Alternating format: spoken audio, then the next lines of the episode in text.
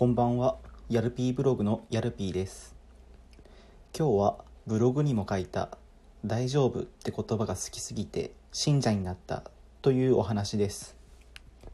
自分は言葉の中でも一番好きな単語があるんですが、それが大丈夫って言葉です。もう好きすぎて大丈夫教の信者になってます。好きになったきっかけはアニメ「アイドルマスター」の影響なんですがはるかって子がいまして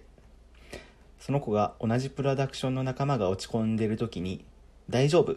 て声かけるんですよ。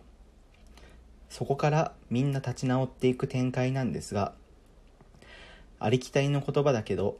たった一言で誰かを救える言葉他にないなって思ったんですよね。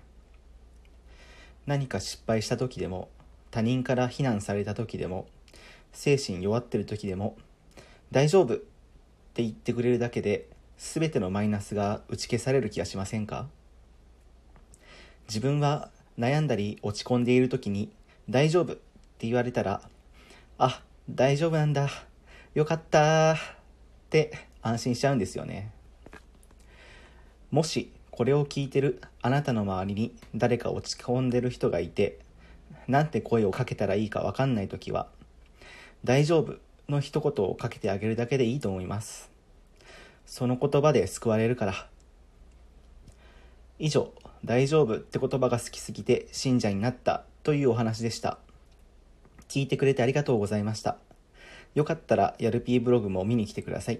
それじゃあまたね